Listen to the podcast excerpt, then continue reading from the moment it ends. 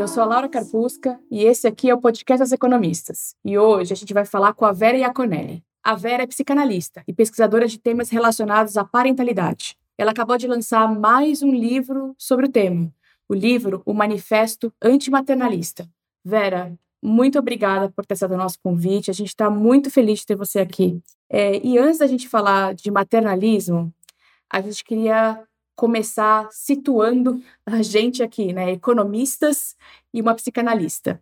Os economistas trabalham com a hipótese de que as nossas escolhas revelam as nossas vontades. Aquilo que eu escolho, dado que eu posso, é aquilo que eu desejo. O que, a psicanálise acha disso? Bom, é, bom, primeiro, boa tarde, obrigada pelo convite, um prazer estar aqui com vocês. É, para a psicanálise, o, desejo se revela a posteriori, é, se revela em ato, né? o que conversa bastante com a ideia da escolha. Uh, mas a gente só sabe o que desejava olhando para trás e falando, olha, que escolhas que eu fiz para o lugar que eu cheguei. Né? O desejo, ele é em grande parte inconsciente, não é da ordem da vontade, quero isso, faço aquilo mas justamente da diferença entre quero isso e fiz algo que não me levou para isso. Então, o que, que, que desejo que estava escondido aí por trás do meu gesto, né? Ah, na, dentro das minhas escolhas. Não sei se ficou claro, se ficou mais confuso. Sim, não, ficou claro, sim. Não, ficou super claro. Muito interessante. Eu sempre achei é, muito legal trazer esse contraponto assim entre como os economistas enxergam o homo econômicos, né, em relação aos psicanalistas e outras outras linhas de estudo do comportamento humano. Acho que a gente podia usar até um exemplo, né, Laura? Talvez fique um pouco mais claro. Você vai pensar, ah, mas eu sempre quis, é, sei lá, ter um filho, tá? Mas eu sempre escolhi homens ou mulheres que diziam logo de cara que não queriam ter filhos, ou que não podiam ter filhos, ou que não não pretendiam nunca adotar uma criança. Enfim, quer dizer, que raio de escolha é essa que vai revelando que talvez existisse algo para além da, da mensagem manifesta quero ter filhos, né? Que não compõe com a escolha de pessoas que não querem. Então a gente vai buscando essas brechas, essas brechas aí de, de incongruência, né, no nosso discurso. Legal. E Vera, é, então já que você entrou na, no tema, né, do ter filho, a gente queria que você falasse um pouquinho sobre o que é o maternalismo e se você acha que ele está em colapso, entrando um pouco da temática do teu livro.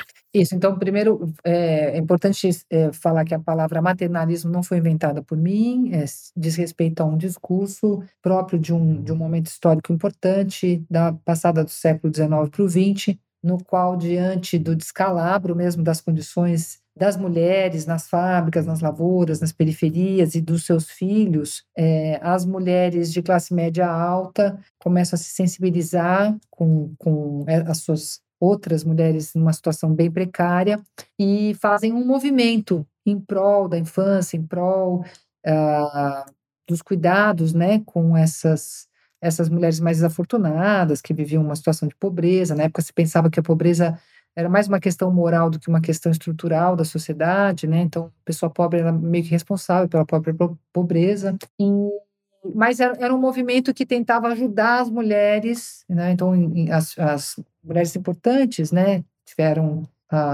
ações filantrópicas e lutaram, inclusive, pelo bem-estar social é, e forçando a sociedade a se responsabilizar por essas mulheres para que a infância fosse assistida. O problema do maternalismo é que ele parte do pressuposto de que as mulheres são, acima de tudo, mães, que elas querem ser mães, que elas devem ser mães, que essa é a grande função delas numa sociedade, essa é a grande importância, é o natural da parte delas, e que o maternalismo viria ajudá-las a desempenharem a maternidade, né? Só que já naquele momento, 1920, comecinho do século é, 20, já começa uma discussão, puxa, mas ajudar as mulheres a exercerem a sua função como mães é supor que é isso que elas são. Eu tenho uma, uma um caráter extremamente ideológico é, no maternalismo, a, ponto das feministas falarem vocês estão criando aí uma, uma política de Estado misógina e machista, né?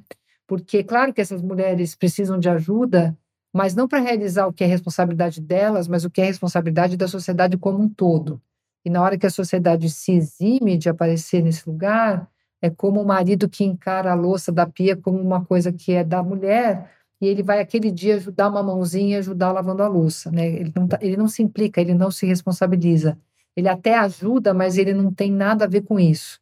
E o maternalismo é um discurso colocado nesse exato lugar, né? Nós vamos ajudar as mulheres a fazerem o que é desejo e obrigação delas, serem mães. Eu achei interessante você falar isso, porque quando a gente lê, principalmente é, artigos científicos que falam sobre demografia ou sobre economia com demografia, existem várias é, hipóteses que são levantadas para a queda da fecundidade, né? E eu acho muito curioso quando eu leio que a queda da fecundidade tem acontecido porque as mulheres foram trabalhar, né? É, na verdade, você está, inclusive, culpando as mulheres por optarem por não ter filhos ou por, de repente, nem conseguirem ter filhos nesse novo arranjo social que nós vivemos e eximindo a sociedade é, de compartilhar e socializar esse cuidado, né? Então, quando você falou isso, veio imediatamente na minha cabeça essa discussão que muitos demógrafos e economistas trazem. É, exatamente. Por isso que eu achei muito legal o convite de conversar com vocês, porque uma das coisas que eu trago no livro é a questão do déficit demográfico como uma questão é, que eu entendo que seja preocupante, né, para a economia, para os estados, né, para esses países em desenvolvimento nos quais as mulheres não. Eu acho que aí não está nem tão em jogo só a questão do desejar ou não desejar ter filhos, porque desejar ou não ter filhos nunca é uma coisa solta no espaço, nunca é uma coisa é, histórica, porque você vai desejar ter filhos num certo contexto político, social, econômico, né? Falar, eu estou no meio de uma guerra, eu desejo ter filho, tudo bem, mas eu não quero ter filho no meio da guerra da Ucrânia, por exemplo. Ou, ou quero, mas é, não é sem contexto. Então, hoje, as mulheres vão percebendo que não é viável socialmente, economicamente, ter filhos, e a maternidade vai se tornando uh, uma impossibilidade. Tem aquelas que não querem, ok, tudo bem, não, hoje é, é totalmente plausível uma mulher assumir que não quer ter filhos, mas mesmo aquelas que desejam, é, talvez não desejem a maternidade como colocada nos anos 2020, por exemplo, né, que ela é insustentável. Sim. Não, perfeito. O seu comentário foi é, bastante em linha mesmo com, com o que a gente estava pensando até em trazer um pouco aqui. É, e eu acho que isso traz, na verdade, uma consideração geral sobre o nosso arranjo econômico, social e político hoje, né? E aí eu queria perguntar para você, Vera, se nesse seu debate é, sobre maternalismo, sobre parentalidade, se você de alguma forma encontra o discurso dos economistas, é, conversa com economistas a respeito dos temas que te interessam, e se você acha que os economistas eles ajudam ou atrapalham nesse debate de alguma forma. Olha, é, de fato não, eu não tenho uma conversa direta com os economistas, mas eu acho que a forma como a gente aborda esse problema é exatamente a questão do maternalismo, que a forma de abordar pode se tornar cada vez mais aversiva, né? Quando a gente vai vendo é, alguns países correndo atrás das mulheres e tentando aumentar a licença parental, não é só materna, ela também está dividida entre homem e mulher, ou empresas que vão tentando é, cumprir a lei, por exemplo, né, das creches. Sim. Ah, quando você vê o Estado falando, não, então a gente vai, vai fomentar, né, vai dar algum tipo de subsídio para o terceiro filho, você vai vendo que é, o que está se buscando para solucionar esse problema são contrapartidas financeiras e que significam que existe ali, por força, um reconhecimento de que tem um gasto, né, que é um trabalho, que é um trabalho não remunerado e que vai tendo que ser pago para que as mulheres façam. Então, aquilo que elas que é o que a Silvia Federici vai falar em Calibanha Bruxa, né? A Silvia Federici ela vai falar o que vocês chamam de amor, eu chamo de trabalho não remunerado. Então, o trabalho doméstico, a economia reprodutiva, tudo que uma mulher faz no âmbito do cuidado dos familiares, dos filhos, mas também dos, da, da população mais pobre, mais, mais pobre, não, desculpe, da população mais velha, né? Então, os, os, a geração anterior, tudo isso é um trabalho não remunerado que as mulheres estão exercendo. E aí isso fica aprovado quando o Estado fala: vocês querem, a gente precisa que vocês tenham filhos, vamos vamos dar uma força econômica aí, provando que se trata de uma impossibilidade também de conciliar tantos trabalhos entre o que não é remunerado e o que é remunerado.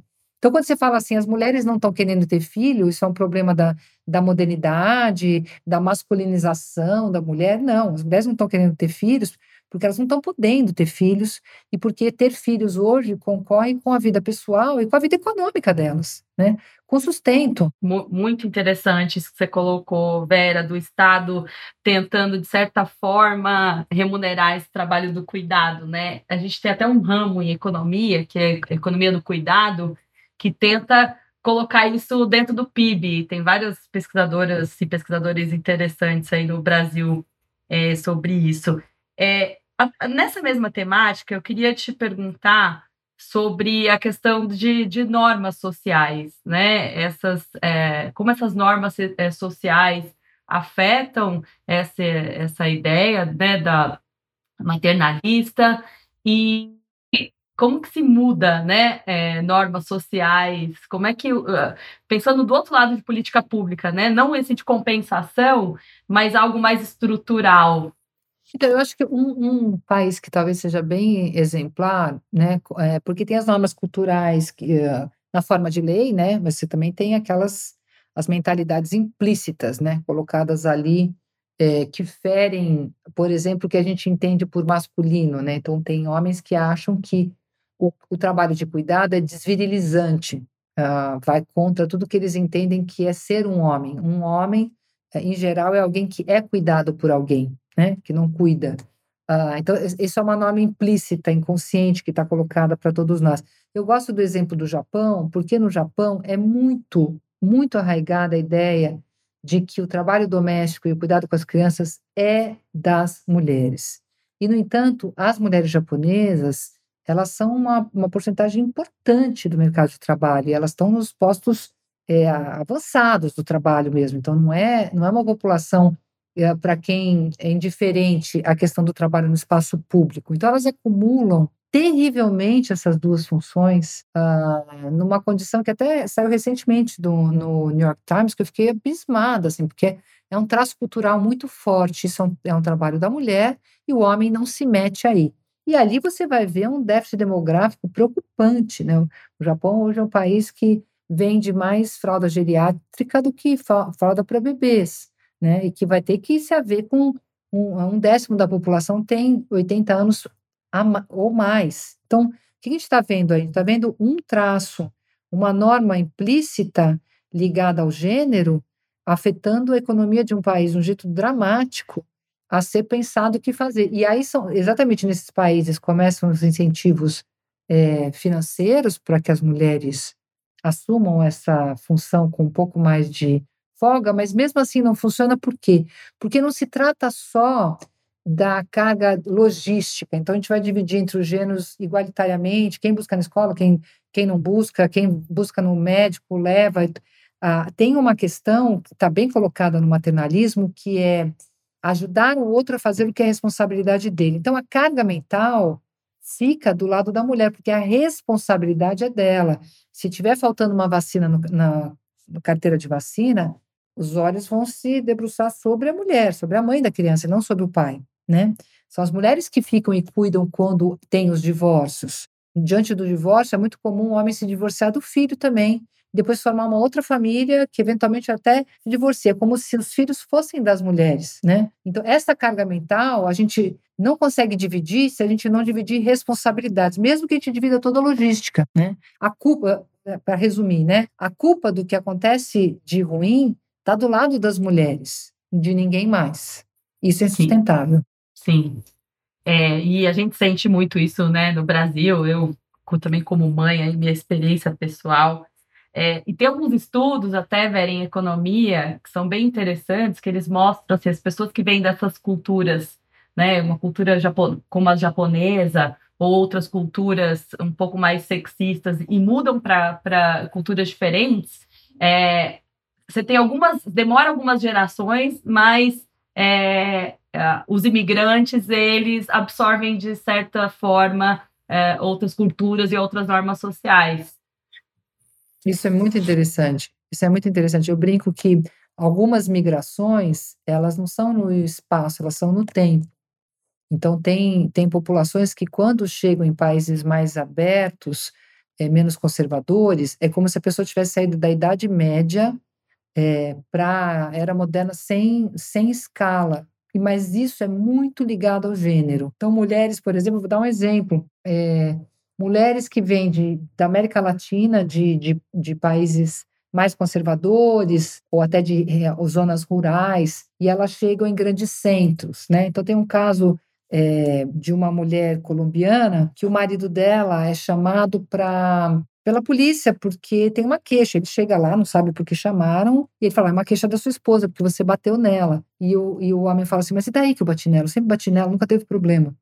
Mas agora aqui no Brasil tem uma lei que chama Lei Maria da Penha, ela, ela ficou sabendo que tem essa lei e ela está te denunciando. Quer dizer, é, ele nem entendia que aquilo poderia ser penalizado, porque para ele bater na mulher era um direito. E assim a gente tem inúmeros países, né, com outros direitos, inclusive, que, por exemplo, no Brasil não existem mais para o homem. Então, para a mulher, esse tipo de migração, ela tem efeitos, a depender para onde se vai, obviamente, né, porque pode ir na contramão disso que eu acabei de falar, você pode ter efeitos libertadores e, e que as mulheres logo percebem e põem a, a seu favor, né? Vera, voltando um pouquinho, porque a gente estava falando sobre déficit demográfico, né? É, você acha que de alguma forma a gente pode ter em alguns países um problema dessa discussão com direitos humanos das mulheres? Ah, sim, eu sempre gosto de lembrar do, do conto de Aya, né? É, da hum, Atwood, né?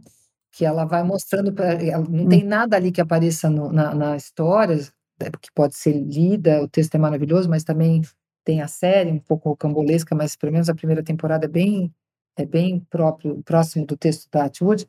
É, ali ela coloca coisas que acontecem no mundo inteiro, mas ela põe um pacote só, né? O, ca, o casamento compulsório, a mutilação vaginal, né? Clitoriana, tem tudo ali colocado dentro da ficção. Mas você vê ali um movimento no qual vocês não vão ter filho, a gente vai fazer vocês terem, né? Tudo bem, ali tem um futuro distópico, mas eu gostaria de lembrar que na mesma época na qual nos Estados Unidos, pela primeira vez, se discute o direito ao aborto constitucional, né? A discussão da lei Wade versus Roe, né? É também um coincide a, a estudar, tá? Que só uma, uma questão a, a ser estudada, coincide com o começo do déficit demográfico deles. Primeira vez também que os Estados Unidos se depara é, com uma diminuição considerável do nascimento de crianças, né? Então, e aí fica em questão o direito ao aborto ou não. Então, os direitos reprodutivos, ah, eles, eles são complicados, né? Porque a gente pode acabar, e muito frequentemente, obriga acabar obrigando as mulheres a terem filhos compulsoriamente, porque você se não dá o direito ao aborto, se você não tem políticas reprodutivas eficientes, e a gente sabe que não existe nada 100% eficiente, a gente vai ter mulheres que não vão querer ter filhos de qualquer jeito, uh, você também não está dando condições para as mulheres quando elas querem ter filhos, de, de sustentar essas maternidades, né? Então, isso fere com certeza os direitos humanos, porque obriga as mulheres a fazer o que elas não querem é uma dupla violência, né? Por um lado, você não propõe uma sociedade é, que reduza, vou falar bem como economista, que reduza os custos da maternidade, né? É, e por outro lado, quando você percebe que economicamente isso pode trazer consequências que vão gerar externalidades negativas para todas as pessoas, porque menos gente no mundo não era o que a gente está preparado hoje economicamente e politicamente, é, você quer, poderia ter uma situação de forçar uma mulher que não quer ter um filho, né? Então, realmente é uma dupla violência. Então, e, e isso, isso já existe, né? né? Porque a gente não tem direito à escolha é, e porque tem uma pressão é, moral, né? É, moralizante. A boa mulher é aquela que tem filhos, né? A que não tem filhos, ela é egoísta. Isso não se coloca absolutamente para o lado dos homens se ele vai ser um bom homem porque ele teve filhos ou não, ele vai ganhar uns pontinhos sendo pai. Isso não é, não tem a carteirada, eu sou pai, me tratem com respeito. Mas existe isso no âmbito das mulheres. Uma mãe, ela pode usar, e ela usa isso para se justificar em muitos lugares, né? Porque é, a, tá, é moralizada a ideia da maternidade, né? Então, vamos dizer, isso é uma forma de pressão gigantesca. Porque se você não se torna mãe, você vai ser questionada, né? Sim. Eu vou até aproveitar que você falou essa questão da, é, dos pais, né, de, de não terem a cobrança moral, né, sobre a, a, a, paternalidade, né? E eu queria falar que no seu livro você comenta de mulheres que dizem que, que elas querem ter filhos, mas que elas querem ser o pai dos filhos, não a mãe. E eu confesso que eu costumo achar essa frase um pouco ruim, porque eu acho que ela acaba dificultando um processo de ressignificação da maternidade para ser uma coisa melhor, independente do que a gente vai definir como melhor. O que, que você acha dessa frase? Então, é, também acho que ela é uma piadinha, uma anedota boa, mas é, tem uma controvérsia que é o seguinte, né? A gente também não quer, porque a gente tem a tecnologia de cuidado, né? De milhares de anos. As mulheres transmitiram pela linhagem feminina é, a economia de cuidados. Então a gente sabe e a gente foi treinada e a gente aprendeu e a gente se identificou e foi sensibilizada é, no cuidar do outro, que é, é uma coisa de extremo valor, né? E que está na base da nossa possibilidade humana, porque nós somos seres de relações é, eróticas, libidinais, pulsionais, de cuidado uns dos outros, né? De, de relações amorosas. Então, é, esvaziar isso e querer reproduzir o modelo é, paterno, que é um modelo no qual eu me separo de uma mulher e finjo que os filhos não são mais meus, né? É, no qual eu não, eu quero ser tão cuidado quanto meu filho, eu quero ser um pouco filhinho também. Uh, isso também não serve. Eu acho que essa anedota serve para a gente pensar, bom, tem alguma coisa errada nessa maternidade, que as mulheres querem até ter filhos, mas elas não querem na o modelo que serve para elas, e elas estão vendo que os homens têm filhos e continuam tendo uma vida. Então, como é que a gente consegue balancear isso? Você ter filhos, continuar tendo uma vida, mas continuar a oferecer um cuidado de qualidade que as crianças precisam. Acho que essa, essa é a grande equação que está em jogo aqui, e a gente tem que tomar muito cuidado, porque ela não se resume à relação entre homem e mulher, senão a gente cai no modelo neoliberal, no qual tudo que é da ordem do coletivo e da sociedade vai ser resolvido no âmbito privado das famílias. E não é disso que se trata. Mesmo que você tenha casais, e a gente tem cada vez mais casais que dividem essa responsabilidade e essa logística é, igualitariamente, a gente tem uma sociedade que finge que isso não diz respeito a, a, ao restante da população. Quem não teve filho, quem está nascendo agora, é, as empresas, o Estado, todos nós, sem exceção, dependemos de uma próxima geração que nos renda na velhice. Se essas pessoas não nascerem, no mínimo a gente vai se extinguir, né? Então, é, é uma mudança de mentalidade que também não pode recair só sobre o pai, marido e, e a família nuclear. A gente tem que pensar a sociedade como um todo, não? Sim, acho que estimular um debate coletivo mesmo sobre nossas relações, né? É, não só dentro desse núcleo familiar, como você falou, mas é, fora dele, né? Nosso, no nosso coletivo. Acho que de alguma forma a gente observa bastante o impacto dessa ideia de individualização, né, das pessoas é, nas nossas decisões de políticas públicas e, enfim, no nosso coletivo, na nossa sociedade, né? Talvez de alguma forma os economistas tenham colaborado um pouco para isso. Então, só voltando a uma pergunta que a gente fez anteriormente, é, talvez a gente tenha reconhecido isso na sociedade e, ao reconhecer isso, de alguma forma, a gente tenha colaborado para o discurso. É, então, mas eu queria ouvir mais sobre isso, é, porque você acha que os discursos é, é, dos economistas são muito moralizantes? É, a interpretação que se faz desse fenômeno é uma interpretação que coloca na conta da mulher e seus caprichos, ou da mulher e sua subjetividade eu estou aqui interpretando a tua fala, porque eu achei muito interessante você trazer isso da, no plano econômico, né? E eu desconheço essas interpretações e, e agora eu que estou te entrevistando. Estou, inverteu. Mas fiquei muito curiosa, porque, é claro, nós somos seres de mentalidades, e as mentalidades nos atravessam. O livro, tem uma parte importante do livro, que é uma discussão de quanto, do quanto a psicanálise é maternalista, inclusive porque o Freud é contemporâneo do discurso maternalista. Né? E não dá para a gente pensar que as outras ciências não vão estar capturadas também por esse modelo. O que você está me contando é que a economia também tem uma leitura maternalista do fenômeno da, da, do déficit demográfico, até onde eu entendi. Bom, primeiro eu só quero comentar que quando eu li essa parte que você comentou da psicanálise, né, do Freud, do maternalismo, eu fiquei pensando que, na verdade, talvez fosse o contrário, que, na verdade, os homens estivessem com inveja é, das nossas capacidades é, femininas e por isso que eles inverteram o discurso porque a gente tem inveja deles. Com certeza. Só fechando esse parênteses. Isso, viu? Ah, sim, sim. ah, verdade, olha que interessante.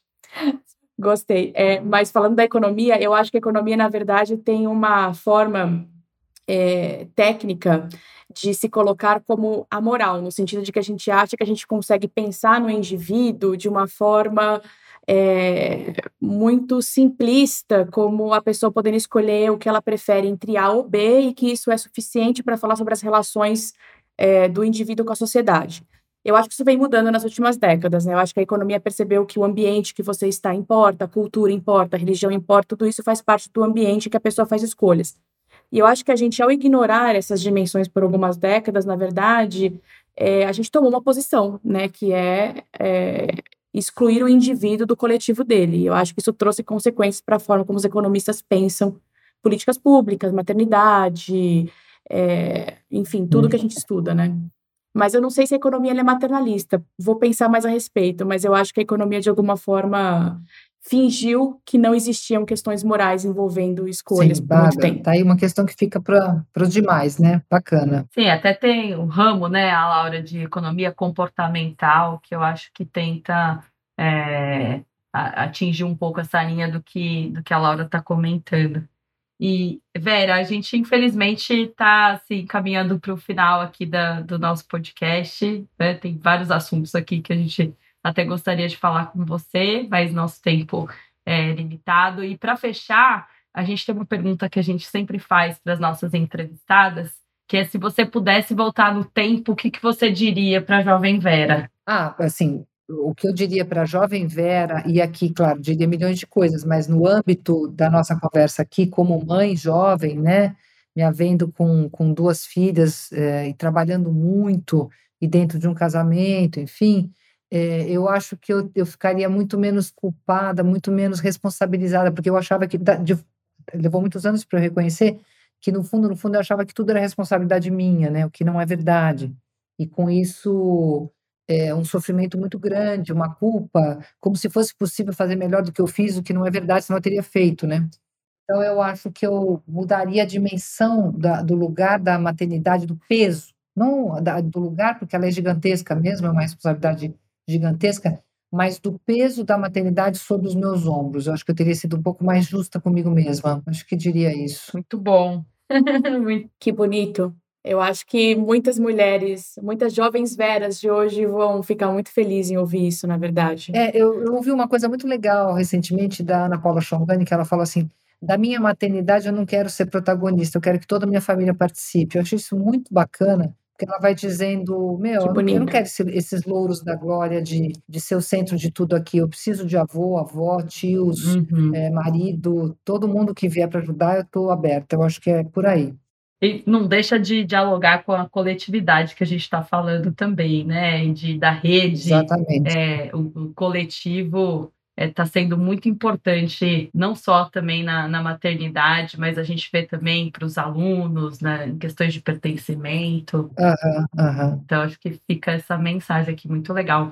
Obrigada, viu, Vera? Foi muito legal a conversa com você hoje. Eu que agradeço e agradeço os esclarecimentos econômicos também. Valeu. Obrigada, Vera. Foi um prazer. Foi ótimo. Obrigada. E a gente fica por aqui. O podcast das economistas continua em alguns dias. Assina nosso feed para você saber mais quando a gente vai subir um episódio. O podcast das economistas é uma produção afiliada do grupo As Economistas da USP. A Laura Carpusca e a Paula Pereira são as coordenadoras do podcast. Os demais membros do Comitê das Economistas são a Fabiana Rocha e a Maria Dolores Dias. Nosso editor de som e mixagem é o Henrique Oliveira. Nossa cantora Flávia Albano, trompetista Alan Marques e nossa designer Tata Mato. Nossa entrevistada de hoje foi a Vera Iaconelli. Muito obrigada e até o próximo podcast das Economistas. Assina nosso feed.